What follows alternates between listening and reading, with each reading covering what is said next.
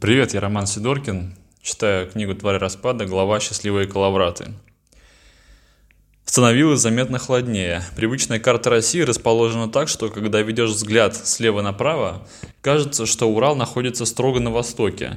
Но на самом деле эти ворота в Азию, не так давно заселенные русскими поселенцами, находятся на северо-востоке – если ехать из европейской части страны. Противный холод сопутствовал нам с момента, когда мы покинули Петербург, но теперь он превратился из фактора дискомфорта в серьезную опасность. Мы не имели вообще ничего, чтобы ответить сжимающие ледяные тиски стихии. Единственным местом, где можно было чувствовать себя относительно защищенно, был грузовик, в котором мы почти добрались до Перми. Утром мы быстро разогрели консервированную кукурузу прямо в банке, позавтракали и погрузились в кабину. Я вел машину, улыбаясь своим мыслям. Жанна сидела молча, ни на что не глядя. Она как будто ни о чем не думала. Мне хотелось надеяться, что ее психика не критично пострадала после вчерашнего. Но глубоко положа руку на сердце, мне было все равно. Наверное, глубоко и на сердце мне всегда было все равно на всех. Иногда у меня возникал страх, что я так и умру в абсолютном одиночестве – но страх выбраться из скорлупы отчужденности и бесплодного самоанализа был сильнее. Так привычный дискомфорт оказывался комфортнее, чем непривычное общение. В случае с Жанной же меня занимала одна мысль. Она не была девственницей. 13-летней девочкой не девственница. Я был несколько обломан, потому что хотел забрать этот дар, но меня опередили. И как вообще таким юным созданием приходит в голову зайти в подростковых эротических играх так далеко? Меня жутко подмывало спросить ее о том, как это произошло, но я боялся. Я чувствовал, что оскорбил этого ребенка. Но ничего, до свадьбы заживет, подумал я и постарался отвлечься. В конце концов, там уже кто-то побывал до меня. Вечные спутники путешествующих по средней полосе России, леса и болота, не изменяли нам и тут. Но теперь все смотрелось куда суровее. Хотя Пермь не, находится немного южнее Петербурга, если дотошно сверять по карте, но температура здесь ощутимо ниже, так что никаких посиделок у костра. Самым главным признаком того, что мы далеко от привычных мест, был умопомрачительно густой лес, который превратился для нас в сплошную непроглядную стену с обеих сторон от дороги. Эти деревья могли служить как защитой от мутных глаз новых хозяев земли, так и нашей могилой. Ведь нельзя знать, что находится там, где твое зрение бессильно. Периодически останавливаясь, чтобы Жанна сходила в кусты, после прошлой ночи она делала это до обидного часто – мы добрались до самых предместий Перми. Судя по указателям, где-то был рукав реки Камы, хотя нам туда было не надо. Я просто так, ради тренировки мозгов, предположил, что где-то на берегу должно быть поселение людей. С прошлых времен, когда люди селились вдоль рек, прошло много времени, и острая потребность во внутриконтинентальном водном транспорте отпала. Но теперь... Теперь людям предстоит проделывать заново тысячелетний путь.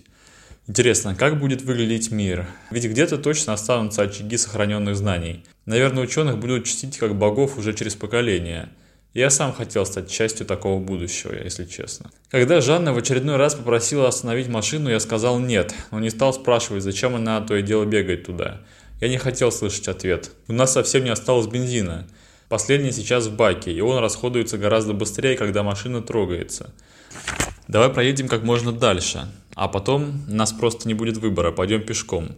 Тогда сможешь оббегать все кусты. Она замолчала. Глядя на топливную стрелку, я чувствовал, как потеют спина и ладони.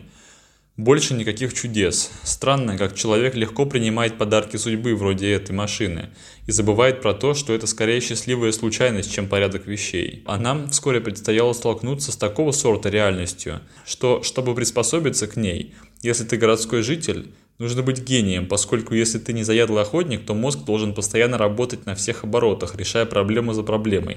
Добыча еды, сохранение тепла и поиск хорошего ночлега. И ни малейшего представления о том, как все это делается, за исключением маленького походного опыта в детстве – у меня не было. Не было счастья, да несчастье помогло, гласит русская пословица. Только тут не берется в расчет, что несчастье, оказавшись сию секундно полезным, все равно остается несчастьем. Несколько минут двигатель работал, когда стрелка показывала ноль.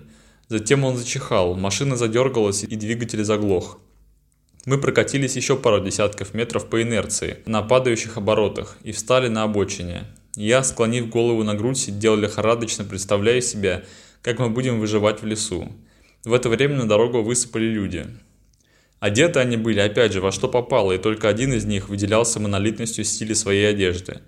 Это был мужчина чуть больше средних лет, завязанным на затылке седым хвостом и строгим взглядом ярко-синих со странно большими зрачками глаз. Он напоминал былинного героя из иллюстраций книжек с детскими сказками. Пока мы сидели в кабине и я судорожно соображал, как себя вести, он подошел и встал прямо перед машиной. Легкий кивок головы пригласил нас выйти к нему. Я глубоко вздохнул и, не говоря девочке ни слова, открыл дверь, спустив ноги на подножку – спрыгнул на асфальт. «День добрый», — сказал он ровным голосом. «Здравствуйте». «Мы привечаем всех странников, если у них добрые намерения», — провозгласил он. «А вы отпускаете тех странников, которые не хотят пользоваться вашим гостеприимством?» – спросил я. Секунду он помолчал. Понятно, что как минимум нехитрым странническим скарбом они себя не обделят. А вот вопрос личной свободы оставался открытым. Он начал что-то говорить, но я перебил его на нервике. Мы только что вырвались из одной деревни за Кировом. Там люди пытались построить коммунистический рай. Они не брезгуют пополнением своей коммуны через насильное вовлечение всех новых членов в свои ряды. Как и положено коммунистам, спокойно, с пониманием ответил мой собеседник. Имитация общественной воли для притворения в жизнь самых безумных идей. У нас не так. Если не хотите, можете идти себе дальше. Я обратил внимание на слово «идти». Очень не хотелось поднимать вопрос о наших вещах, потому что вступать в открытый спор было опасно. Правда, топлива у нас все равно не было, а по поводу еды с этим человеком, казалось, можно договориться. Там дальше он махнул рукой себе за спину. Прилив океана мертвых. Наши стрижи заметили колоссальное скопление оживших трупов вокруг города, а там, где вокруг, там и внутри, понимаете? Возможно, десятки миллионов, продолжил он. Нужно как минимум переждать. Вы бы там и не проехали, машины не справятся с такой массой. Обходить придется на многие километры вокруг, и то нет гарантий, что лесом не встретятся прибывшие новые группы мертвяков. Мы не знаем, что их собирает и что управляет. Я кое-что знаю об этом, сказал я. Он с резко появившимся интересом посмотрел на меня. Тогда тем более заходите. В конце концов, просто поделитесь своими знаниями. Сейчас человеческая солидарность нужна как никогда. Я кивнул, вспомнив при этом все случаи солидарности, с которыми мы уже столкнулись. «Она кто тебе?» – спросил он, кивнув на Жанну, безучастно смотревшую в окно. Говорить, что она моя сестра, этому человеку было опасно. Он бы увидел, что это не так, поэтому я ответил честно. Я забрал ее с собой из Питера, когда уезжал. Соседка. Понятно, молодец, позаботился. Давайте уходить с дороги, люди разные бывают.